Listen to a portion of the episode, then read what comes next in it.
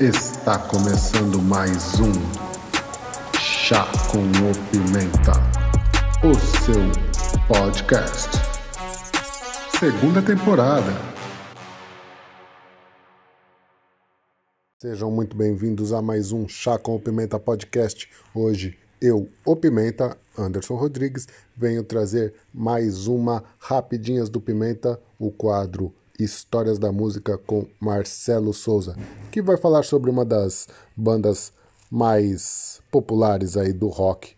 Então, se liguem e vai lá, Marcelo, é com você. Sejam muito bem-vindos, amantes da música.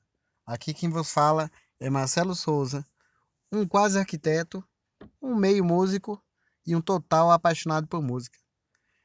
No episódio de hoje, eu vou tentar trazer de forma rápida, porque eu não consigo por pela minha paixão pela banda. Eu quero trazer meio que uma resenha resumida de um, de um álbum que é o Californication do Red Hot Chili Peppers.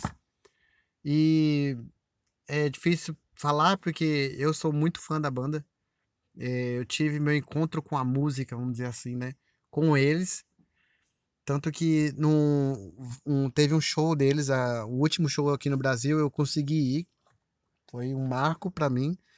E assim, eu pude estar de frente dos caras que foram minha referência lá com 17, 18 anos para música.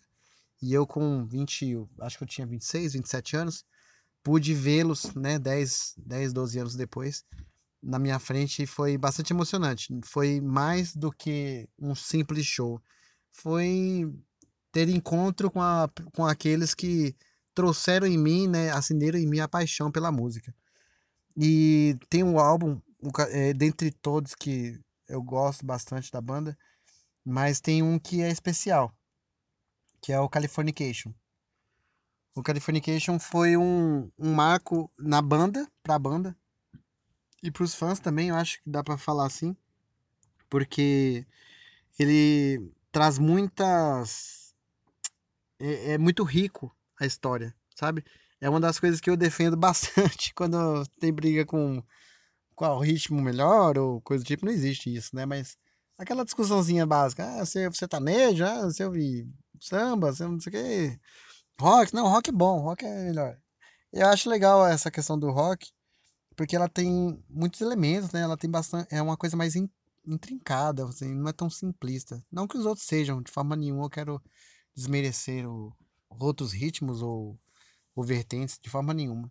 A gente tem que ser é, aberto para aprender de tudo. Mas, é, pessoalmente, eu penso dessa forma, que é, ela tem bastante história, né?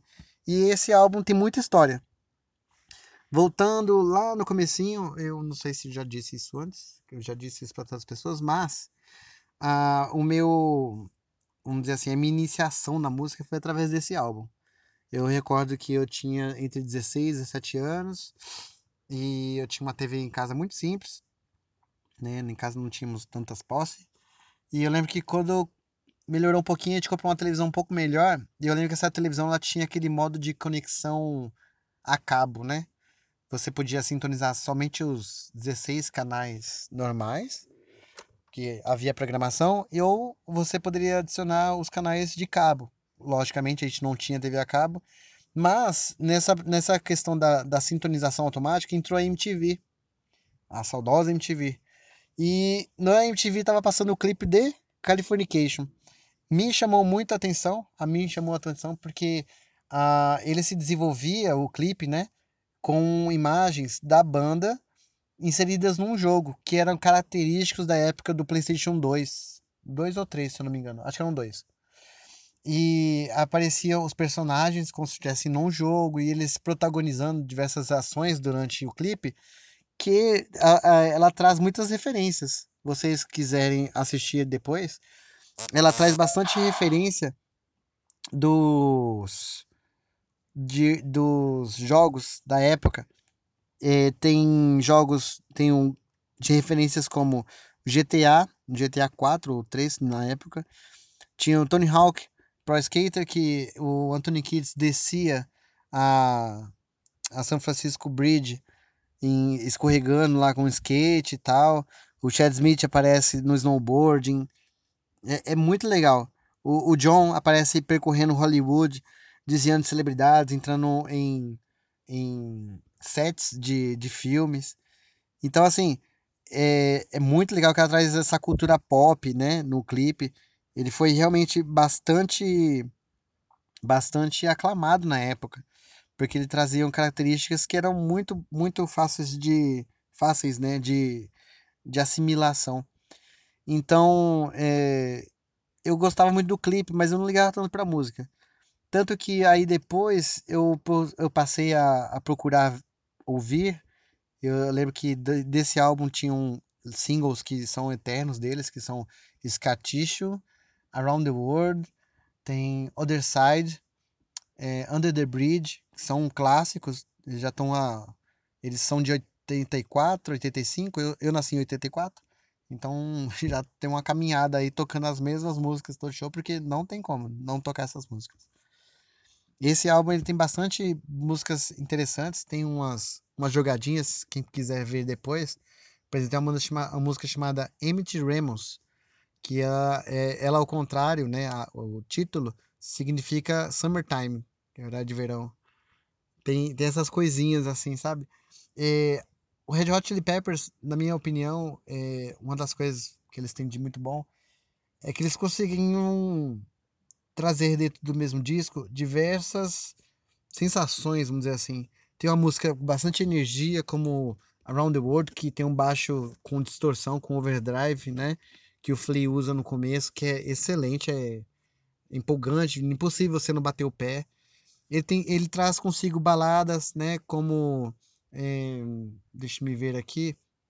Escolher uma, além de, Other Side e Californication, Californication não, Scaticho, tem Road Tripping, que ela é acústica, gostosa de ouvir, é bem aquele som de praia mesmo, que é característico daquela região ali né, da Califórnia. Eles têm, sempre tem uma música meio que experimental, digamos assim, né? Que ela reúne elementos que não é tão, não são tão comuns, uns sons diferentes, uma abordagem de tempo diferente. Então eles sempre é, é, é, como se fosse uma fórmula mágica, vamos dizer assim, deles, porque eles sempre, a partir daí, lançaram discos, sempre mais ou menos com essa mesma vibe e venderam bem. Tanto que foi uma coisa engraçada que nesses últimos discos eu senti falta disso. E eu achei que até que, de uma certa forma, é, foi um, um acerto, entre aspas, porque não vendeu bem, não, não foi tão bem é, difundido, não, não teve uma aceitação tão boa no mercado, mas hum, a mim foi interessante por ver essa coragem, né, de fugir daquilo que eles sempre fizeram e tentar algo novo. Eu achei bastante louvável essa atitude deles. Voltando aqui ao disco, uh, esse disco foi, ele foi produzido pelo Rick Rubin, que é um excelente produtor que já produziu gente muito boa. Se eu não me engano, Mariah Carey, é, Audioslave, o Link Park, acho que o melhor disco do Link Park, na, que, na minha opinião, ele que produziu, ele conseguiu extrair o músico do Chester Bennington, não só aquele cara que grita. Ele conseguiu trazer um disco muito bom chamado Minutes to Midnight. Vou tentar trazer uma, uma resenha deles aí um dia para vocês. E vamos falar do, do, da música em si, né? Que não dá pra falar do disco inteiro, que é muito pouco tempo. Mas Californication, o que é o Californication? É uma jogada de palavras entre Califórnia e fornicação. Fornicação, ao pé da letra, né, seria um sexo pré-marital, aquele sexo é, para os católicos, né, ou os cristãos, é um sexo que é proibido, né, ele denota promiscuidade, algo do tipo. E esse caráter que ele, ele quis trazer na, na música, né, eu acho interessante, eu não considero ele um cantor muito bom é, no ponto de vista técnico.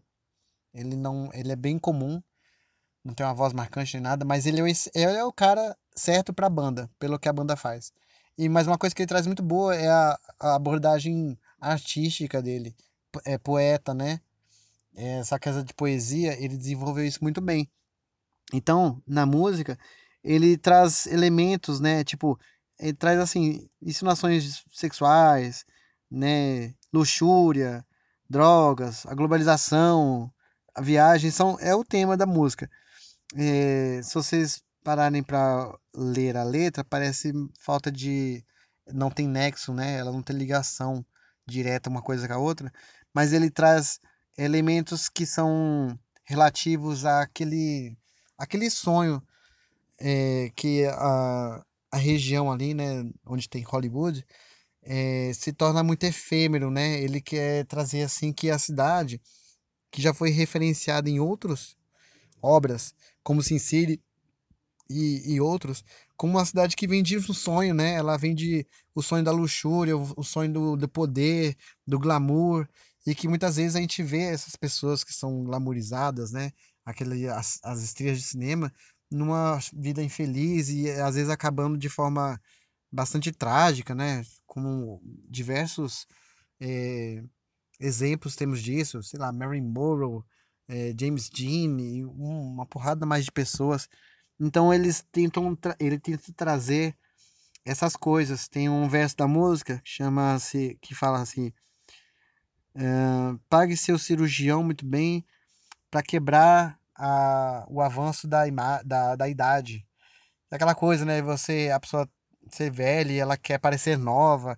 Então é, é sempre uma coisa superficial, sabe? Uma vida de plástico, vamos dizer assim. Então ele sempre ele trouxe isso na música.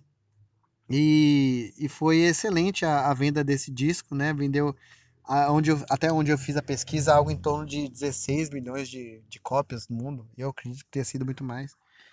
Porque trouxeram, eles trouxeram é, bastante inovação, não inovação, mas coisas novas para a banda em si, né? Se tornou bastante notável tudo que eles fizeram nesse disco.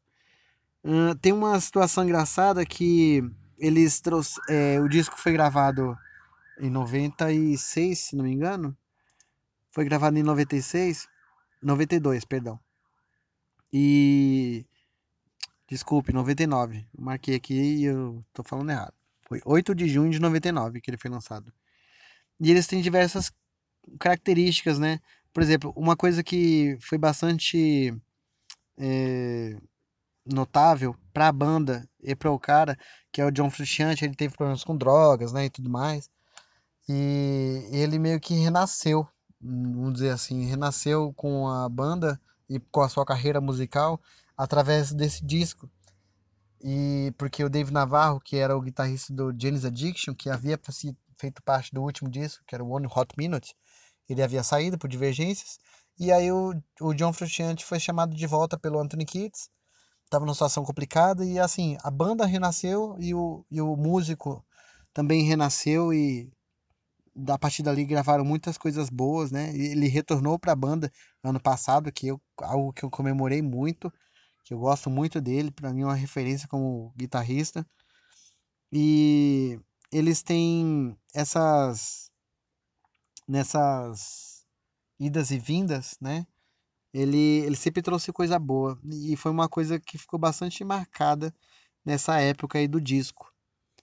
Outra coisa foi a capa do álbum, que foi algo excelente, que foi produzido através de um sonho que o Anthony Kids passou para o design na época, o Lawrence Ezerhard. E ele trouxe no estúdio da ele trabalhava no estúdio da Warner Bros e ele trouxe essa visão de uma piscina pegando fogo e o céu. E aí eles acabaram que produziram essa, esse disco, essa capa, e essa capa é icônica. Às vezes muita gente conhece a capa e não conhece a banda, de tanto representatividade que ela teve. E convenhamos, na época, em Photoshop e outras técnicas de de design não eram tão avançados. Então, assim, o conceito fez a diferença total aqui, sabe? O conceito foi é, é, o, o, principal agente da, do sucesso desse álbum, tanto na questão musical quanto na questão de concepção de promoção, tanto do, dos vídeos, das capas e, e clipes da época e tudo mais. Bom, teria muito mais para falar sobre isso, gente. Mas vamos ficando por aqui para respeitar o tempo. Não se esqueçam de ouvir nosso podcast Chá com Pimenta. Dê aquela moralzinha. Nos sigam lá. E fui!